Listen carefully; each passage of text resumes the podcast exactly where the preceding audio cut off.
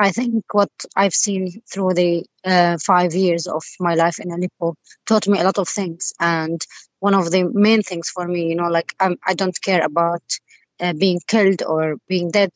This life, like I has whatever long time in it, and I really should do my best to my country and to myself and to my future and to my children through these years. So I feel like now it's so important what I'm doing, and I survived for for a reason. And I think for me now, like this reason is this film and telling the story. Ihr hört Katz, den kritischen Filmpodcast Folge 11 mit Özgün Kaya. Hallo, guten Tag. Und der äh, Journalistin und Regisseurin Wada Al-Khatib, deren äh, Dokumentation über den syrischen Bürgerkrieg und über ihre Familie und ihre Tochter Sama vor Sama heute in die Kinos kommt. Und ich bin Christian Eichler. Hi.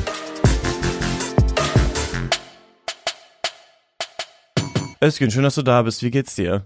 Ähm, danke, dass ich hier sein darf. Es geht mir recht okay, gut, würde ich sagen. Ja, ähm, ich hab, also ich muss kurz mal einmal zurückrudern und kurz erklären, wie es zu dieser Folge äh, gekommen ist, denn es ist so, dass ich natürlich ähm, so ein bisschen im Vorhinein durch die Wochen durchgehe und schaue, welche Filme laufen in Deutschland an und dann gucke ich so, okay, worüber lohnt es sich zu sprechen und ich hatte äh, vor Summer diese äh, Dokumentation, die ja in diesem Jahr, in diesem Jahr auch bei den Oscars äh, nominiert war, hat schon länger auf dem Schirm. Ich wusste, okay, der soll gut sein. Über den sprechen wir auf jeden Fall. Und dann kam aber die ganze Berlinale dazu. Wir waren ja gerade auf der Berlinale, ne? Haben da äh, zehn Podcast-Folgen gemacht und ich wusste immer, ich brauche noch GesprächspartnerInnen irgendwie, um darüber äh, zu reden und habe aber gemerkt, dass ich in dem Wust es gar nicht geschafft habe, äh, den Kopf dafür frei zu bekommen, die Anfragen zu stellen. Also bin ich zurückgekommen und habe dann am Wochenende angefangen gesagt, okay, ich muss jetzt äh, mal schauen, wer kann mit mir darüber reden, wer hat vielleicht eine interessante Perspektive darauf und so weiter. Und dann habe ich äh, auf Twitter gefragt, ne? Und dann hast du dich äh, unter anderem gemeldet, was super cool ist. Und wusste ich schon, okay, Özgün ist auf jeden Fall am Start. Kriegt man vielleicht noch irgendwen, der ähm, selbst in Syrien war, vielleicht eine Journalistin, die auch äh, vor Ort war, die den Film einfach vielleicht nochmal mit anderen Augen irgendwie sieht als wir. Und dann habe ich ähm, von der Taz jemanden angefragt, der da Redakteur für äh, den Nahen Osten ist, äh, ein Deutscher. Und äh, dann habe ich ihn angefragt und dann hat er mich an eine andere Journalistin ähm, verwiesen und gesagt, ja, die hätte vielleicht Zeit, die äh, kommt auch aus Syrien und so weiter. Und dann habe ich mit ihr geschrieben und dann hat sie mich angerufen und das war äh, gestern Morgen und meinte, ja, ich treffe mich heute übrigens mit der Regisseurin, vielleicht kann die ja kommen. Und es ist wirklich für mich so, äh, so Journalism in a nutshell ein bisschen, so man äh, und, und, und Sendungen produziert in a nutshell auf eine Art, dass man so weiß, fuck, wir brauchen noch Leute so und okay, vielleicht ähm, weiß ich gar nicht, ob wir die Folge machen können und so weiter, dann heißt es auf einmal einer vorher, die Regisseurin hat Zeit. Also später wird ja dann tatsächlich äh, Wada Khatib noch mit uns über den Film reden, was mich mega freut, aber was so ein bisschen auch für mich so das Wunder des Internets so ein bisschen ist, so wie schnell es dann doch irgendwie äh, gehen kann, ja irgendwie abgefahren, oder? Ja, ja, ja, doch. Wir können uns schon ein bisschen glücklich schätzen, in diesen Zeiten zu leben mit diesen äh, Verbindungs- und Kommunikationsmöglichkeiten. Und ja, ähm, ich glaube, es ist halt im Journalismus allgemein echt überraschend, ähm, dass egal wie viel Vorarbeit und Recherche man leistet, Zufall, Glück und Eingebung spielen doch immer noch eine sehr große Rolle. Ja, total. Ne? Und ich normalerweise, man, das hat mir aber auch wieder gezeigt, man könnte viel offensiver noch Leute über Twitter öffentlich einfach anfragen, ne, die bei Filmen mitgearbeitet haben. Weil mittlerweile ne, über Skype, ich meine, du sitzt jetzt in Köln, äh, mhm. ich bin in Leipzig, sie ist gerade in Berlin, aber wir haben ja auch schon mal mit Leuten in Amerika oder so geredet. Also das ist alles irgendwie auch möglich. Ach, eine Sache noch. Eric Cohn von IndieWire, der da so mit der Hauptkritiker eigentlich ist, den hatte ich auch zur Berlinale ähm, angeschrieben, angetwittert, haben, glaube ich, viele mitbekommen, ob er Bock hat, mit mir zu reden. Das hat dann aber nicht geklappt. Ähm, äh, genau, das ging dann, dann, dann doch nicht irgendwie wegen Terminschwierigkeiten. Also das Interview wird es nicht mehr geben. Und eine Sache, die wir gar nicht angesprochen haben, sorry, dass ich muss dich jetzt auch kurz damit zulabern, während wir auf der Berlinale waren, ist ja diese ganze Corona-Geschichte. Und jetzt hat man ja mittlerweile das Gefühl, dass die Berlinale noch das letzte Event war, was es überhaupt noch gab, bevor jetzt alles abgesagt wurde. Ich bin auch ein bisschen kränklich gerade. Ich hoffe, es ist nicht der äh, Coronavirus, der, den ich mir da irgendwo eingefangen habe. Und gleichzeitig bedeutet das auch, wahrscheinlich tippe ich mal, das kann auch wahrscheinlich nicht stattfinden wird oder vielleicht nicht stattfinden wird. Also wir hatten ja das Ziel mit diesem Podcast zum ersten Mal dann dieses Jahr aus Cannes und aus Venedig äh, zu berichten. Gestern kam mir die Nachricht, dass der neue Bond-Film verschoben ist auf November. Der wäre eigentlich im April äh, rausgekommen. Sie haben nicht offiziell gesagt, es ist wegen Corona, aber es las sich zwischen den Zeilen schon sehr so. Also ähm, ja, auch diese Situation wirft vielleicht so ein bisschen unsere Planung äh, durcheinander, aber das wollte ich nochmal hier einmal angesprochen haben. Özgin, lass mal kurz über dich reden. Du ähm, hast ein, ich beneide dich, ich beneide ja jeden, der einen Philosophie-Podcast macht und du bist eine dieser Personen, er heißt keine Meinung. Ach so, ja, seit Oktober ungefähr geht das. Ähm, das mache ich zusammen mit Alexandros Duskos. Und den habe ich auch halt übers Internet äh, verständigen können.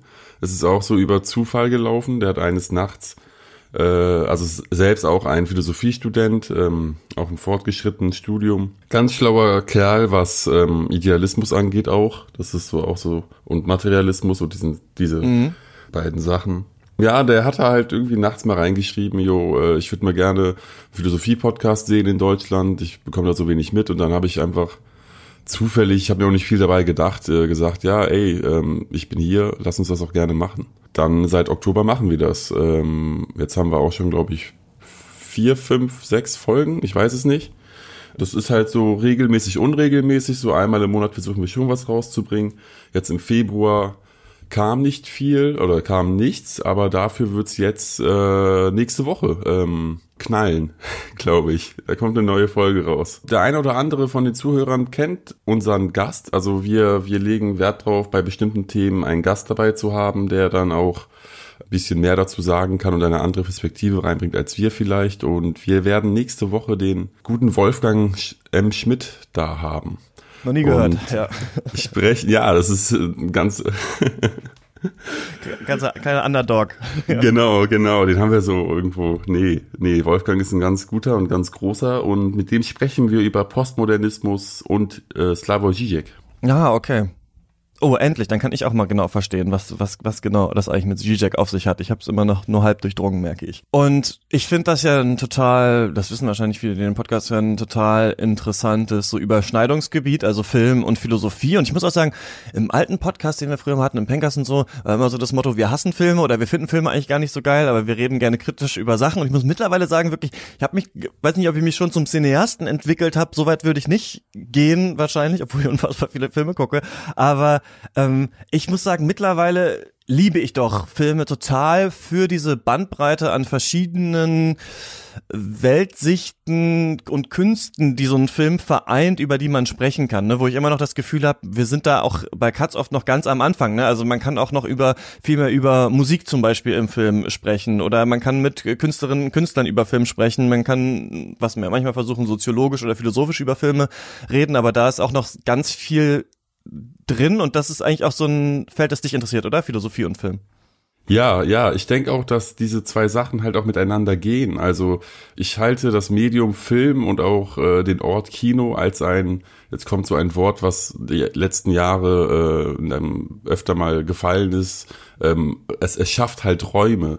Und ich finde, äh, Kino und Film ist halt wirklich die optimale Sache, die halt ein, ein Raum schafft, in dem jeder irgendwie reinkommt und den jeder auch ergreift und den jeder äh, und den auch äh, jeden mit einbezieht. Film ist halt wirklich bewegend.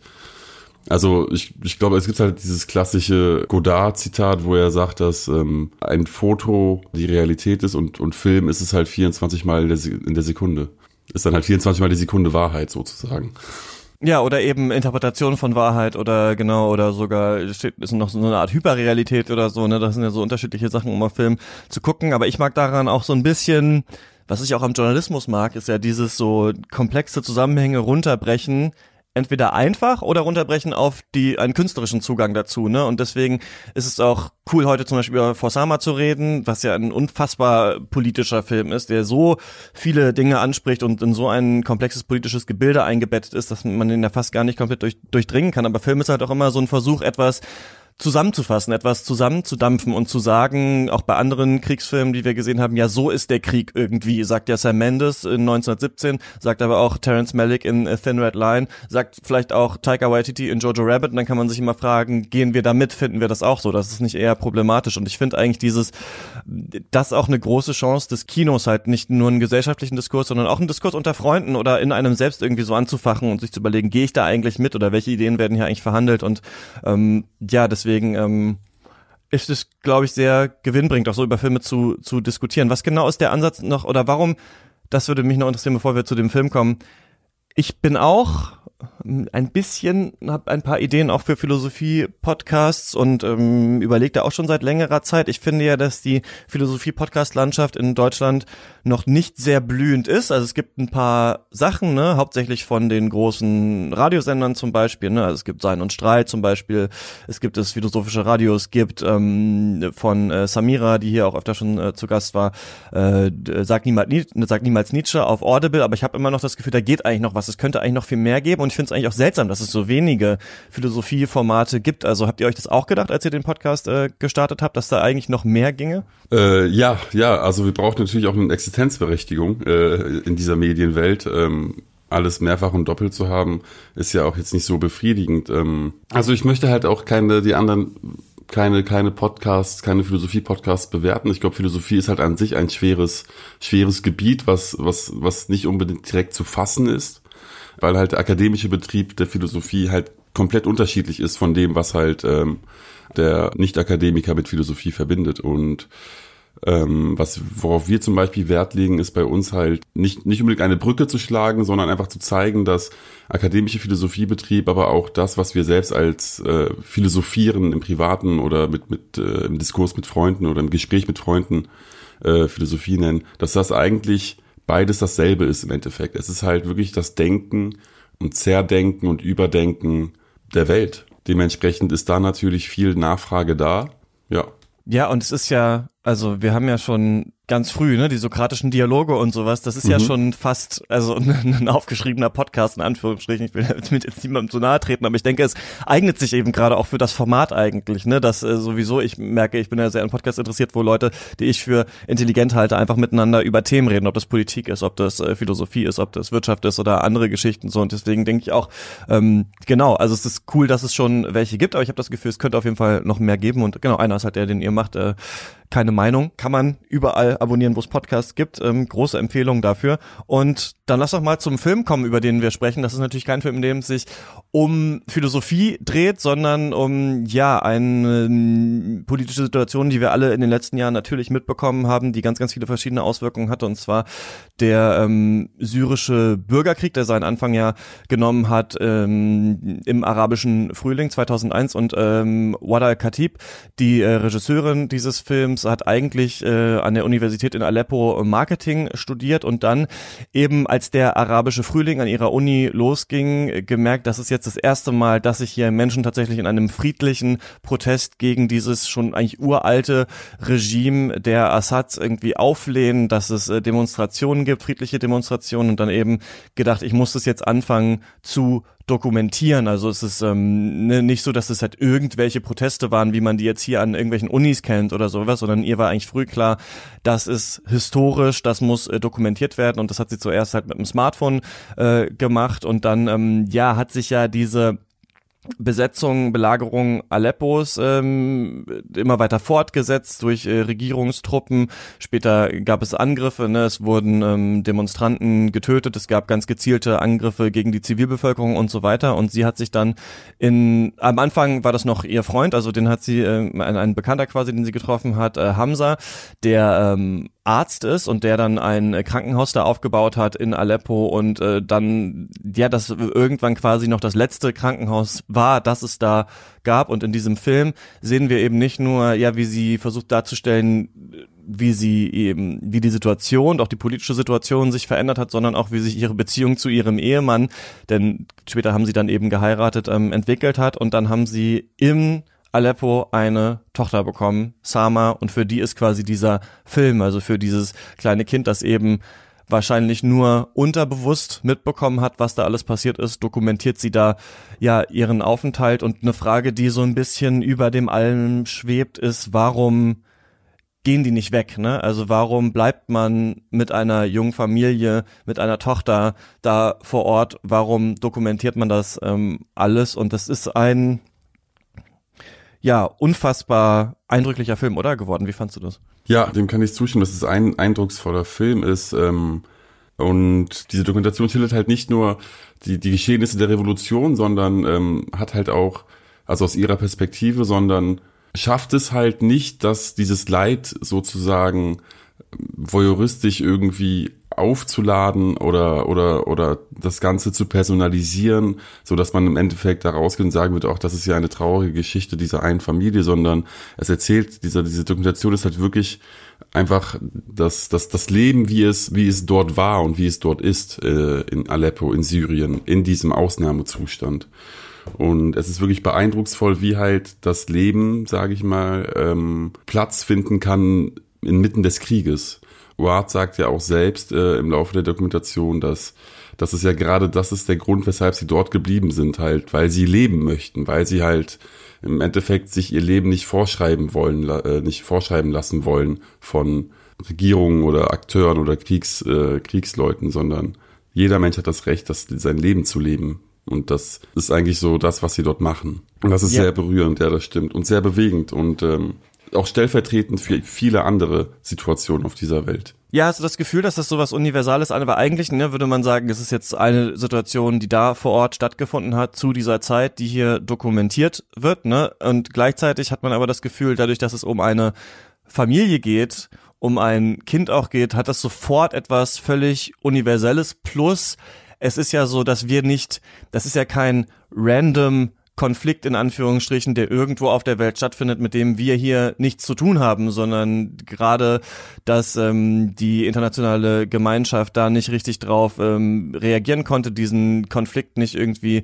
ähm, ja unterbinden konnte, dass wir hier ne, seit äh, 2015 diese ganze geflüchteten Thematik immer wieder politisch haben, dass das ähm, genutzt wird von rechtsradikalen Parteien wie der AfD, dass wir hier anti-muslimischen Terror auch haben. Ne? Auch jetzt ne, während der Berlinale hat sich ja, ähm, also als wir da waren und berichtet haben, dann Hanau zum Beispiel abgespielt und so weiter. Wir sind jetzt gerade in einer Situation, in der an der ähm, griechischen Grenze Menschen erschossen werden, in der ähm, ein Kind auf einem Boot gestorben ist, weil ähm, rechte Mobs versucht haben zu verhindern, dass das an Land kommt. Also wir sind ja völlig auch drin darin, aber wollen irgendwie die Augen davor verschließen, glaube ich, und ähm, oder tun das vielleicht viel zu oft. Und ich fand das irgendwie total, also nicht nur so eindrücklich als Zeitdokument, sondern hatte das Gefühl, dass es ganz man würde vielleicht manchmal sagen, wie du sagst, ne, warum, also da gibt es ja Szenen in diesem Film, wo, also man wirklich, ich musste, glaube ich, äh, weiß ich nicht, fünfmal flennen, während ich den Film gesehen habe, wo da ein,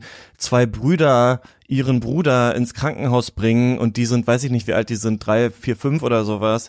Und äh, ähm, der stirbt dann da oder der ist dann tot und dann wird er eingewickelt und dann kommt die Mutter und sagt, sie muss jetzt ihren Sohn nach Hause tragen.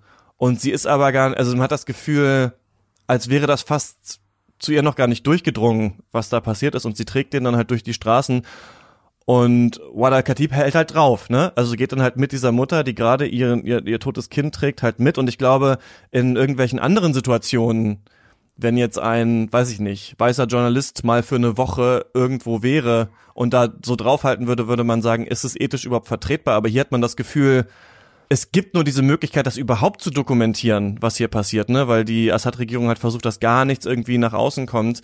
Und äh, also was das für eine Leistung ist, halt einfach journalistisch zu arbeiten und da zu bleiben und dokument zu dokumentieren, damit überhaupt irgendwas da ist, ähm, dass man draußen sehen kann, fand ich schon auch erstaunlich in diesem Film irgendwie zu sehen, weil die beiden ja auch so Prototypen sind für, also sie jetzt und ihr Mann Hamza für ja fast fast neuzeitliche Helden, ne? Also die Journalistin, die dokumentiert und der Mann, der eben Arzt ist. Also ich finde, das hat auch so, ist auch ganz leicht verständlich, was da passiert, weißt man muss nicht man muss da keine großen kulturellen Schranken irgendwie überwinden, um zu verstehen, was hier gezeigt wird. Das fand ich auch ganz erstaunlich.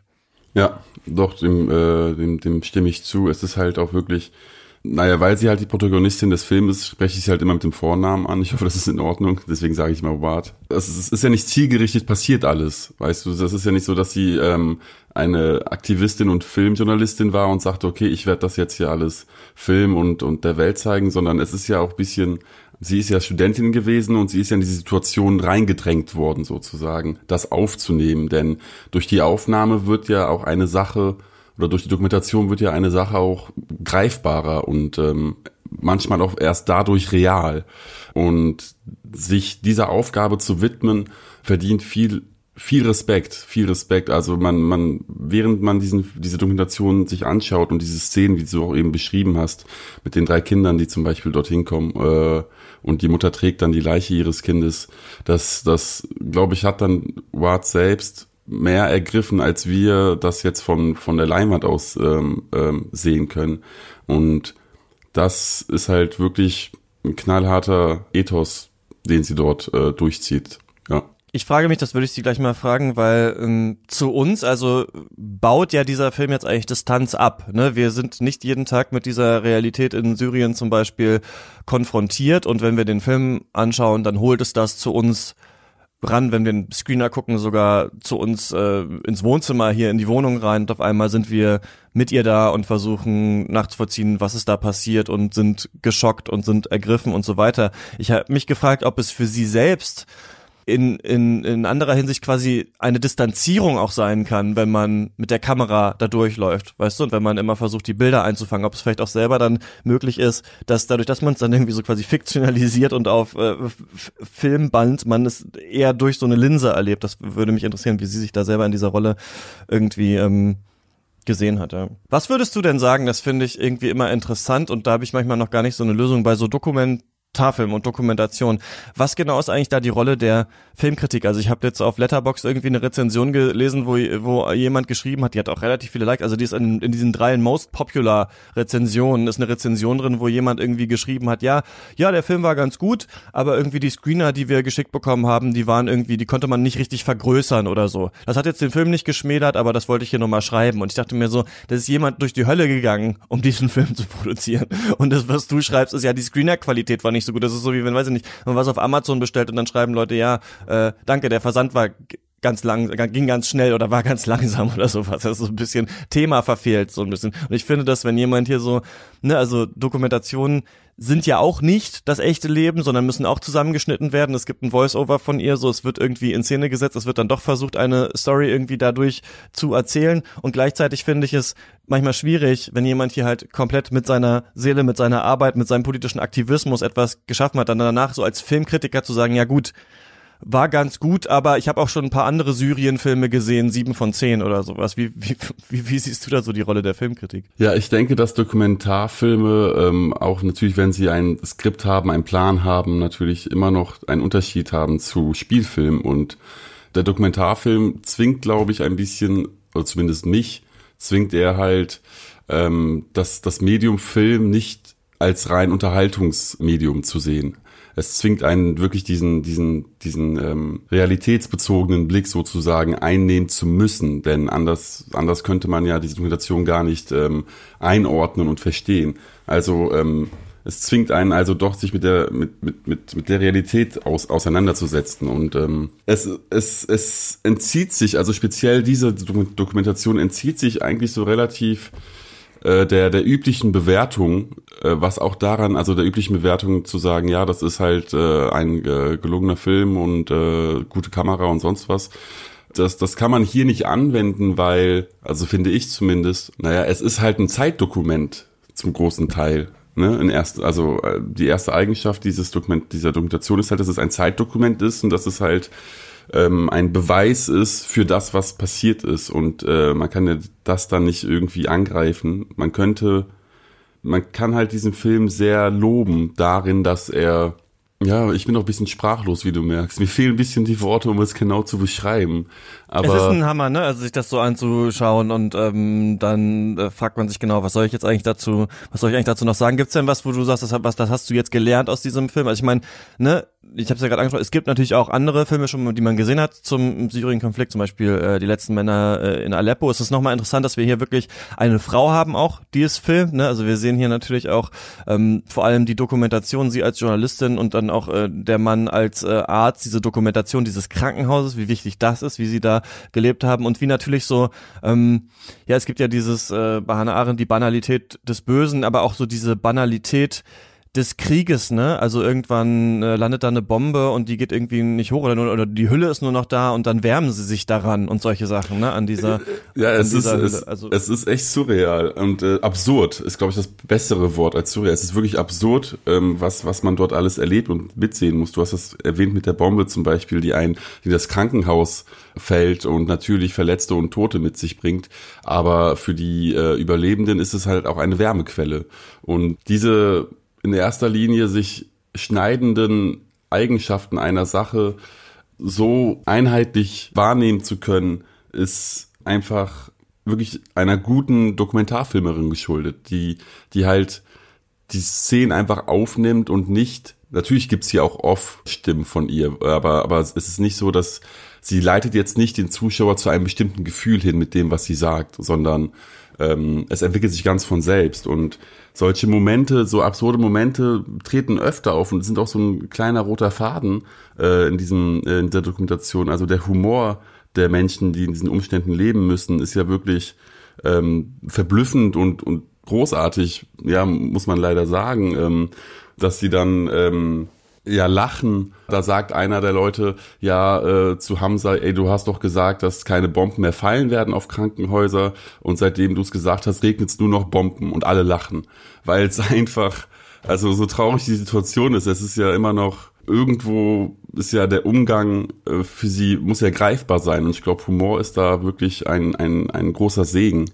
Ähm, und das überrascht halt auch hier uns Zuschauer oder mich hat's sehr überrascht. Und das Gefühl hatte ich schon öfter, wenn man Bilder sieht aus dem syrischen Krieg da vor Ort, wenn man Leute sieht, die ne, nicht ausgebildet worden sind, Soldaten zu sein, sondern sich dann den Widerstandstruppen da angeschlossen haben, auch in die letzten Männer von Aleppo, dass die Leute natürlich, also das klingt so blöd, aber die Menschen leben da halt. So, ne? Es ist nicht so was, und das ist eben, und das steht vielleicht fast so ein bisschen entgegen dem, was wir sonst aus dem Kino kennen, ist halt, wenn Krieg ist, dann ist alles furchtbar. Und äh, hier sehen wir so, ja, es ist furchtbar und genau weil es eigentlich so schrecklich ist, müssen die Leute weiterleben und weitermachen und kein Mensch kann den ganzen Tag äh, weinen und schreien. Außerdem gibt es auch viel zu viel zu tun. Ne? Es muss dokumentiert werden und irgendwann sagen sie ja, in 60 Tagen äh, sind hier irgendwie 6000 Leute ins Krankenhaus gekommen und wir haben 350 Notoperationen geführt und sowas. Also man merkt auch diese absolute Fokussierung auf das, was da ist und dann trotzdem in den ja, in diesen kleinen Momenten, wenn man dann das Kind irgendwie zu Bett bringt, wenn man dann zusammensitzt und ein bisschen ein paar Witze macht, so dann ver verschwindet das auf einmal wieder so alles, obwohl jederzeit die Bombe kommen kann, obwohl jederzeit irgendwie ähm, ja alles dir genommen werden kann. Und es passiert ja auch die ganze Zeit, ne? Also Freunde von ihr sterben, Menschen, die wir noch lachen gesehen haben, in einer Minute sind in der anderen Minute irgendwie tot auf, da aufgebahrt. Also das ist ja, es wirkt sehr ja, es wirkt real, weil es irgendwie real ist, ne? Und das, ja, die, also das so zusammenzubringen, finde ich auch ganz erstaunlich, ja. Man fragt sich ja hier als jemand, der halt ganz weit weg davon ist und sowas irgendwie durch die Medien mitbekommt. Ich meine, seit seit den Geschehnissen nach 2001 ist ja die mediale Berichterstattung noch intensiver geworden, auch wenn schon seit Vietnam so etwas auf den Fernsehen, auf dem Fernsehbildschirm lief, ist ja gibt es einen einen gewissen Unterschied seit 2001 würde ich sagen in der medialen Wahrnehmung solcher Umstände. Und naja, man kann hier als Zuschauer fragt man sich ja, ähm, aber warum fahren die nicht weg? Warum gehen die? Die sind im Krieg. Warum setzen sie sich dem aus? Ich meine, eigentlich ist, ist hier niemand berechtigt, so eine Frage zu stellen. Denn du hast es ja auch schon gesagt, diese Menschen wollen schlichtweg leben in der Stadt, in der sie aufgewachsen sind äh, oder in der Stadt, in der, in der sie ihr Leben aufgebaut haben und wollen sich halt dieses Recht nicht nehmen lassen. Und gerade weil es Krieg herrscht, äh, weil Krieg herrscht und weil dieses Elend sie umgibt, jetzt äh, abgesehen davon, dass halt Hilfe benötigt ist und sie halt dort bleiben, um den Leuten zu helfen, es ist auch ein bisschen äh, Trotz und äh, dieser Trotz ist halt auch eine dementsprechend doch gute Eigenschaft, denn ähm, das hat halt sozusagen Hoffnung, es weckt halt Hoffnung der Beteiligten, äh, der Zivilisten, dass dies alles auch irgendwann enden wird. Ähm, und dies halt als eine Phase zu sehen, in, in der man, die man gerade durchgehen muss und jetzt nicht in, in, in äh, in, in Trauer zu verweilen, ist wirklich stark. Es ist eine menschliche Stärke, würde ich sagen. Und äh, diese Dokumentation ähm, schafft es, das wirklich knallhart einem vor Augen zu führen und äh, die Position, die wir hier haben in Deutschland, äh, automatisch zu überdenken. äh, während man diese Geschehnisse dort wahrnimmt und wie die Leute damit umgehen. Ja, da und wo du es jetzt sagst, ist es so ironisch, finde ich, dass doch der rechtsradikale AfD-Diskurs ist doch immer, wenn es um Geflüchtete geht, warum bleiben die nicht da? Also warum bleiben die nicht da? Warum kommen die zu uns? Ne, die suchen Asyl, so, die wollen in den äh, Westen, äh, weil äh, weil es hier, weiß ich, das Sozialsystem gibt oder sowas. Es sind ne irgendwelche Wirtschaftsflüchtlinge oder sowas. Und hier hast du jetzt einen Film, den man sieht und die allererste Frage, die man sich stellt, ist: Warum bleibt ihr da? Also warum warum kommt ihr nicht? Warum, warum flieht ihr nicht irgendwie? Das finde ich ganz eindrucksvoll eigentlich, so dass man hier wirklich, hier sieht man Menschen, die bis zum allerbittersten Ende da sind. Und die einzige Frage, die man sich stellt, ist, warum? Und man kriegt hier auf jeden Fall für Erklärung. Aber das ist, ähm, ja, deswegen finde ich auch ein ganz interessantes Zeitdokument. Aber lass uns doch mal schauen, was ähm, die Regisseurin äh, dazu zu sagen hat, äh, denn die kann uns natürlich dann noch viel, viel andere Einblicke geben. Und äh, genau, wir versuchen jetzt mal, sie ins ähm, Skype zu bekommen. And um, I'm really happy now to talk to um, the director of the movie, Wada Khatib. Hello. Hello, thank you so much for your time. Yeah, thank you for your time. Um, how are you now? Like you're touring Germany now with this movie? Yeah, I was uh, just in Hamburg uh, the day before yesterday, and yesterday in Berlin. I'm uh, now on my way to Munich. Yeah, how are you now after like having done this movie, and how are the re reactions of the audiences? Like, how are you just like feeling now? Um, like I'm really doing very well. I'm trying so much to like focus on the importance of telling the story, especially in this time when Syria, unfortunately, is not like uh, well at all. Uh, the situation in Syria is still so bad. So bad. Over 3.5 million civilians are trapped in Idlib, one of the cities now, which the Russian and the Syrian regime trying to um, attack it. So um, I'm so like at the same time so glad and happy that like the film will be releasing in 80 cinema in Germany this week. So uh, like it's really mixed between you know like how uh, good is it and how important is it to tell the story, especially in this time. But at the same time, on the ground, the people are really tired and uh, like it's just so awful situation. How are the reactions to the because obviously this is the power of cinema to like to tell these stories and to like make them available worldwide. You were uh, nominated for an Academy Award. Um, how are, are the reactions of people when you show the, when you show this film? It was really like amazing and shocking in a positive way. Uh, we've been told a lot uh, during the last two years where we were work working on the film that no one will come to watch another Syrian film. And I almost like convinced by this idea. But then when we saw the release of the film, it was like something totally different. People are hunger to watch and know more about Syria. People even like so many times they come to us say like, what can we do? They want to do something. They don't want to let that happen again.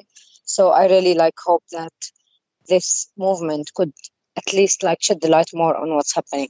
What can I wanted to ask this later, but um, I think this is very interesting. What do you think people, like especially, for example, in Germany or in Europe, can can do now for um to like make this conflict better or to like how? I mean, you say people want to know more about it, but what can people do about it? I would say like the first thing is really like to take this responsibility to tell the story with us.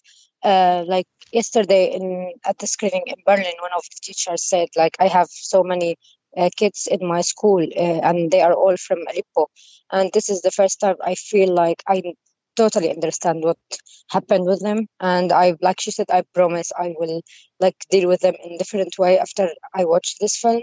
So first, really to watch the film to understand what the struggle about, to understand that we are just like a human being as every human around the world. We just wanted a better life for us. And you know, like these countries, like Germany, uh, like uh, France, and uh, like they are the heart of the European Union. And now, which was with what's happening in the uh, with the refugees in Greece, and I, I really believe that these people in this country they can really change the policy of the refugees and uh, trying to help also to solve the main problem in Syria, which is Bashar al-Assad and his uh, regime. Um, we launched our impact campaign called Action for Sama. People can check the website, and there is like a very specific small tools for everyone to be involved in this. And I hope really like we can do something all together.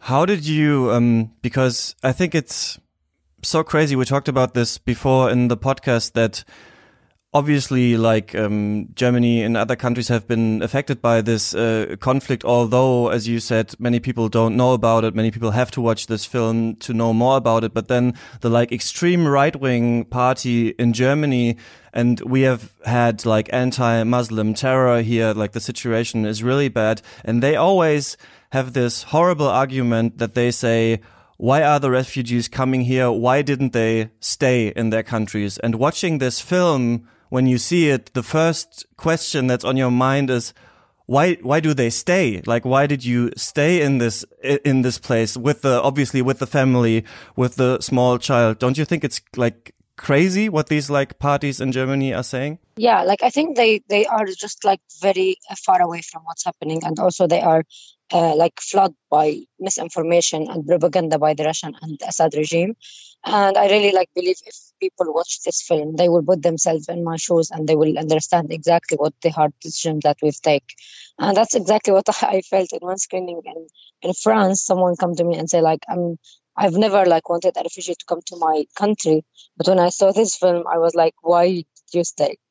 That's exactly what you were saying about. So it's really like will change people's mind. We'll think about, we'll start to put them in, in that place.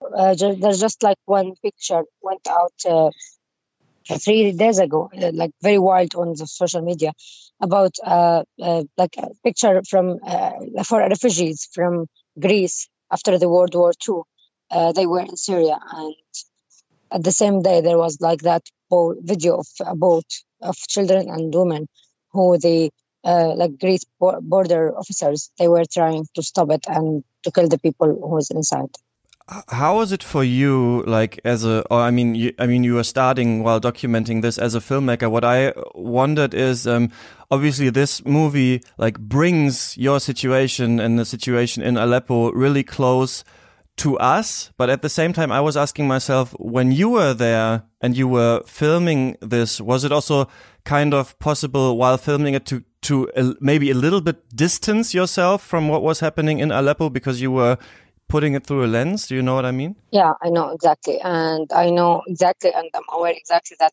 it wasn't the case at all uh, because, like, unfortunately, behind this camera, I know that there is my daughter there is my husband there's my whole life my whole country and my whole dreams and like all the life that i lived before the revolution. It was all behind this camera. I think i could i could have feel that if i went to like another country to film something really bad and i would feel that i'm coming in a mission to film something and then leave.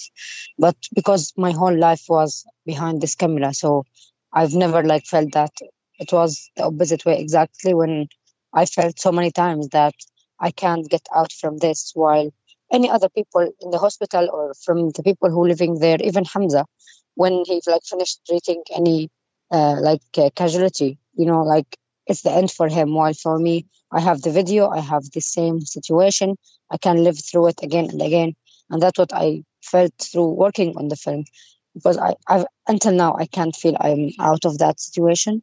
How um, how did what I think is uh, also a little bit like weird is that these are like your experiences. This is what you lived through. This is like a documentary movie, but at the same time, like it, for example, was in the competition at the Academy Awards against like other films and then a film about like uh, an American Chinese factory one or then like film critics are talking about your film. I talked to about this earlier in the podcast that on Letterbox, this review site, there's a really strange review that gave your film like three stars and said that the screeners they sent them weren't in good quality or something. Isn't this like a weird situation to have like your life in this film and then like people are watching it and like are criticizing it for like really strange reasons? Um, I would say like I actually um, I didn't see this uh, like review. Um, I'm sorry about that, but maybe like this is something happen usually with like technical issues and problems between like versions and internet and mistakes and I don't know what about it.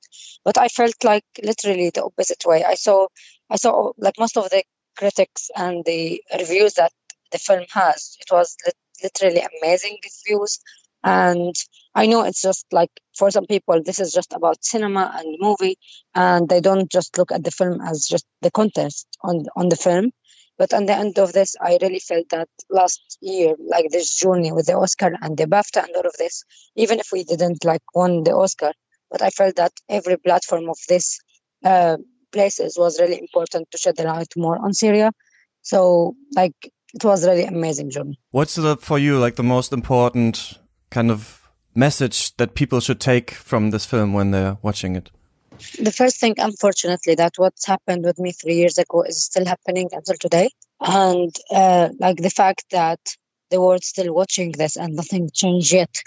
That's something I, I, I think all the people need to know so they can at least think about what next and what steps they can do forward to uh, like to rescue the people who are still inside Syria. One and the other important thing is uh, that like don't please don't call the Syrian revolution or the Syrian war, whatever you want to call it, like a civil war. Uh, and that's what the regime and Russia uh, and their propaganda were trying to do. They wanted just like to misinform uh, inform the people about the fact about why the revolution started and what the point of that. And like we are uh, driven by this when we like use the term of like civil war. Uh, it's not a civil war when Russia and Iran and uh, Turkey and Hezbollah militia are like fighting inside Syria. Özgün, do you have a question? Yes, you moved to Aleppo to to study, and um, then you like uh, became because of the circumstances uh, kind of an activist film journalist. And I want to um, ask you, how do you feel about that? That you got like forced into this position? Is it something like you say that you really feel sad about it? And uh, of course, terrible uh, things happen. You you experience terrible things, but do you see yourself now like uh, on a, on a mission? And do you think like how did this change your life? How do you feel about it? Is it do you at the end feel good about it to do this good good thing now? Uh, like I think since 2011, like our life all as cha has changed, and I don't think it will return back before this. Before we achieve the free country or the justice that we are like now looking for uh, I think what I've seen through the uh, five years of my life in Aleppo taught me a lot of things. And one of the main things for me, you know, like I'm, I do not care about uh, being killed or being dead. This life, like I has whatever long time in it, and I really should do my best to my country and to myself and to my future and to my children through this years. So I feel like now it's so important what I'm doing, and I survived for for a reason. And I think for me now, like this reason is this film and telling the story. Maybe the, in the future, when I'm like finished this, I will start to work on another project which is also related to Syria, and I hope just like to continue uh, like shedding the light about what's happening and looking for justice, which I hope we could achieve soon. Yeah, um, then thanks so much for the movie and for your time. Thank you so much. Thanks. Ja, und soweit also Wada Khatib hier bei uns im Interview. Ähm, ich, ja, Özgen, ich finde, man fühlt sich unbedeutend und klein neben so einer Lebensleistung, neben so einer äh, Person. Es war auch alles jetzt sehr spontan, ähm, ne, äh, dass wir jetzt überhaupt reden konnten, so dass sie jetzt äh, diese Zeit überhaupt für uns hatte, ähm, was mich natürlich total ehrt, dass es geklappt hat. Ähm, gut, dass sie es nochmal angesprochen hat mit dem Civil War. Ich glaube, ich habe am Anfang auch einmal Bürgerkrieg gesagt. Das ist natürlich nicht die richtige ähm, Bezeichnung und ja, total spannend, beeindruckende Persönlichkeit und toll, dass der Film jetzt ähm, so viel gezeigt wird. Ja. Wie geht's dir? Ähm, mir geht's ähnlich. Ich bin baff, wirklich baff. Ähm, ähm, ich habe halt auch noch den Film äh, gestern Abend mir nochmal angeguckt. Ähm, das war halt, ähm, um halt das nochmal aufzufrichten, um halt nichts Falsches äh, zu sagen. Ähm, das war halt ein bisschen nicht ganz so schlaue Idee, weil es nimmt ja einen mit. Man, ich habe nicht geschlafen praktisch. Ich bin dementsprechend geschafft, aber äh, sehr glücklich darum, diese, das, diesen, diese Dokumentation gesehen zu haben und auch jetzt gerade mit mit mit Ward äh, mit Ward gesprochen zu haben. Äh, das ähm, gibt mir doch im Endeffekt ein gutes Gefühl. Tolle Gelegenheit auf jeden Fall für uns äh, gewesen und ich hoffe, ja, weiß nicht, ob die Frage mit der vielleicht ist der Distanz, die die Kamera schafft, ob es vielleicht auch ein bisschen eine blöde Frage war, aber ähm, gut, haben wir jetzt so gemacht, haben wir gestellt. Ich finde es zwar sehr äh, toll, mit ihr zu sprechen und ja, ich würde sagen auf jeden Fall eine große Empfehlung für äh, für Sama, ne, oder für Sama ist der Film auf Deutsch. For Sama auf Englisch läuft jetzt in mehreren äh, deutschen Kinos und kann echt noch etwas äh, bringen, um sich diesen ganzen ganzen Konflikt, der äh, ja auch die ganze Welt ja so betrifft, ähm, tatsächlich nochmal ins Gedächtnis zu rufen. Und ich werde auch nochmal, ähm, ich habe nur nicht ganz äh, ne, die, verstanden, sie hat eine Website genannt, die werde ich nochmal raussuchen, was quasi jeder selber tun kann und dann unten in den Podcast Notes äh, verlinken, ähm, wo man dann nochmal auch da nachschauen kann. Und ja, muss man diesen Film gesehen haben? Was sagst du? Ja, ich glaube nicht, dass jeder den Film sehen kann aufgrund der expliziten Gewaltdarstellungen. Ähm, das ist verstörend, aber ich glaube, dass, dass, dass die Verstörung einen auch helfen kann, also dass man aus der Verstörung halt auch etwas Gutes ziehen kann. Es soll ja auch verstören. Ähm, es rüttelt einen auf. Den Film muss man gesehen haben. Ja, und das ist, du sprichst es eigentlich ganz schön an, das ist immer so eine Entscheidung für uns, ne, zu sagen, ah, gehe ich jetzt mal in einen verstörenden, wenn es ein fiktionaler Film ist, in einen Horrorfilm rein oder sowas. Will ich mir das geben? So, soll ich jetzt diese Entscheidung treffen, mir jetzt diese Opfer äh, im syrischen Krieg anzuschauen? Und das ist eine Entscheidung, die die Leute nicht haben, ne, die vor Ort sind. Also sich, ob sie sich das geben wollen oder nicht. Und deswegen ähm, finde ich ja, es ist immer, also ich habe das oft gemerkt auf der Doc Leipzig, wo ich auch immer vor manchen Filmen dachte, oh Gott, das sind so schwierige Themen, soll ich mir die überhaupt anschauen? Ich dachte, hatte immer im Nachhinein das Gefühl, wenn man dass die krassesten und eigentlich die härtesten doch meistens die sind, die für einen selbst am interessantesten sind, die einen am stärksten zum Nachdenken bringen und einen nochmal eine ganz andere Realität ranholen äh, ins Leben. Aber gut, das ist auch alles ja privilegiertes Gelaber eines weißen Filmkritikers aus Deutschland. Ähm, und äh, ich, genau, also das war unsere Diskussion zu für Summer. Falls ihr den gesehen habt, schreibt uns gerne eine Mail an katzpodcast.yahoo.com und ich äh, gehe natürlich raus mit der Frage, was der letzte gute Film ist, den du gesehen hast und du meintest, es waren sogar mehrere.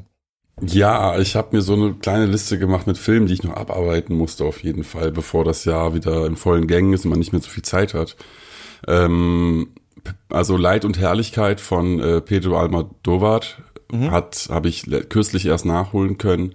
Der hat mich eigentlich wie jeder Pedro Almodovar Film mehrfach wieder von ihm überzeugt als Regisseur. Also der hat sich da noch mal wirklich will nicht das zu sagen, aber entwickelt, weiterentwickelt. Ähm, der, dieser Film geht ja noch ein paar andere Schritte als seine bisherigen Filme ähm, mit verschiedenen Szenen, die auf einmal zum Beispiel diese äh, so Montageszenen, die eigentlich relativ untypisch für ihn waren, aber dann dort doch wirklich gegriffen haben.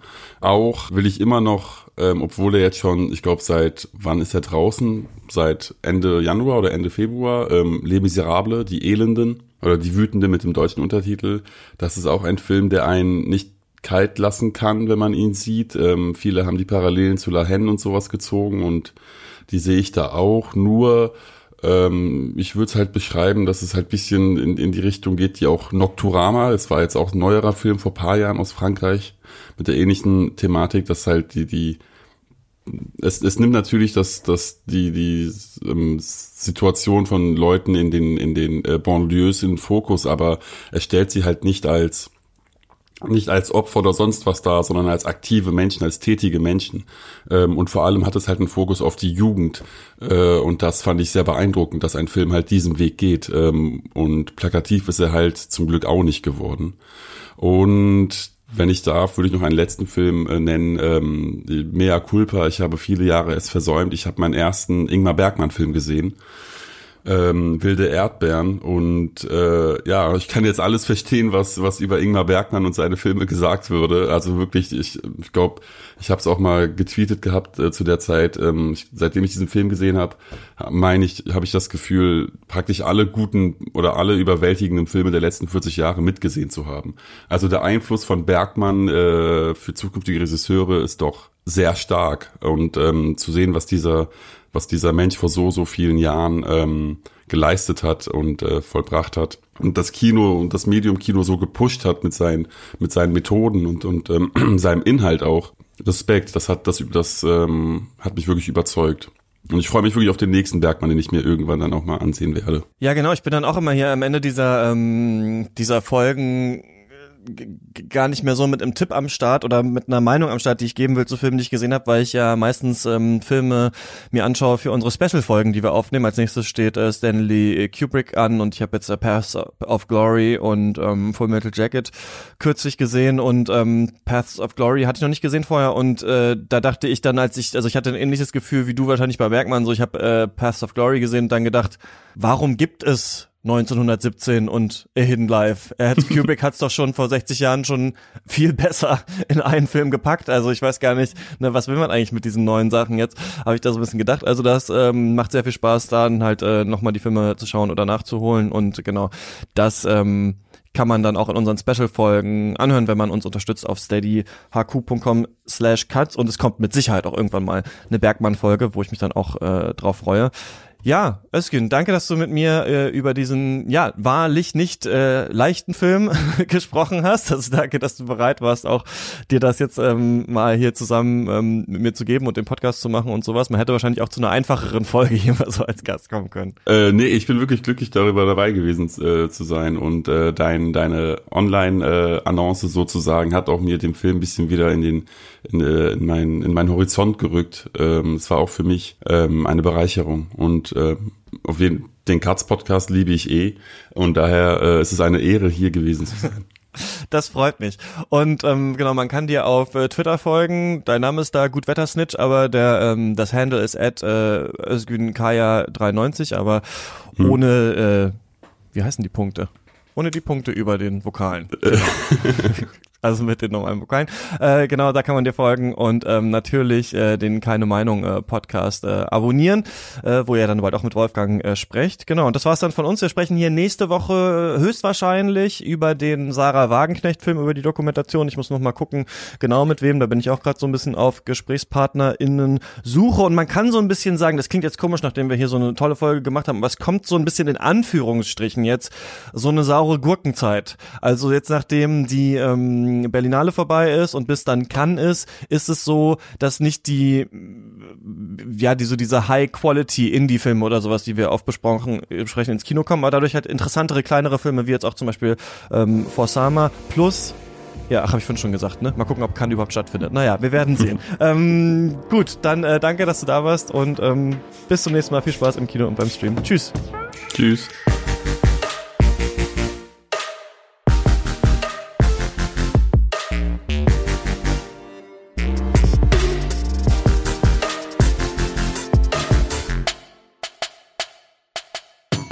Katz ist eine Produktion von mir, Christian Eichler. Ihr könnt mich erreichen auf Twitter, at chr-eichler oder mir eine Mail schreiben. Katzpodcast at yahoo.com ist die Adresse. Und ich danke natürlich einmal unseren Studiobossen Tom Simmert, Georg Kraus und Joshua Franz und unseren weiteren ProduzentInnen. Björn Becker, Marcel Beermann, Dirk Böhme, Luis Derfert, Heiko Dörr, Anna Eiselt, Sarah Elipott, Elisabeth Fulda, Max Gilbert, Paul Vincent Guigas, Jonas Helmerich, Jonathan Hilgenfeld, André Holstein, Michael Kanzia, Christian Christian Kaufmann, Marco Kohlschmidt, Sebastian Kump, Thomas Kustermann, Martin Leistner, Niklas Nenzig, Philipp Oelke, Ingo Papenfuß, Nikolai Piuk, Benjamin Rieddorf, Michael Schill, Gerrit Schlaf, Martin Schober, Dirk Scheweck, Andreas Siegmann, Malte Springer, Eik Stankiewicz, Valentin Tischer, Lukas von der Ruhr, Tobias Walter, Philipp Watermann, Christian Wefers, Florian Wittenbecher, Florian Zeppenfeld und Falk Tietschmann. Vielen, vielen Dank für eure Unterstützung und falls irgendwer anders am Ende einer jeden Katz-Folge genannt werden will, dann einfach mal nachschauen auf steadyhq.com slash cuts. Bis zum nächsten Mal. Ciao.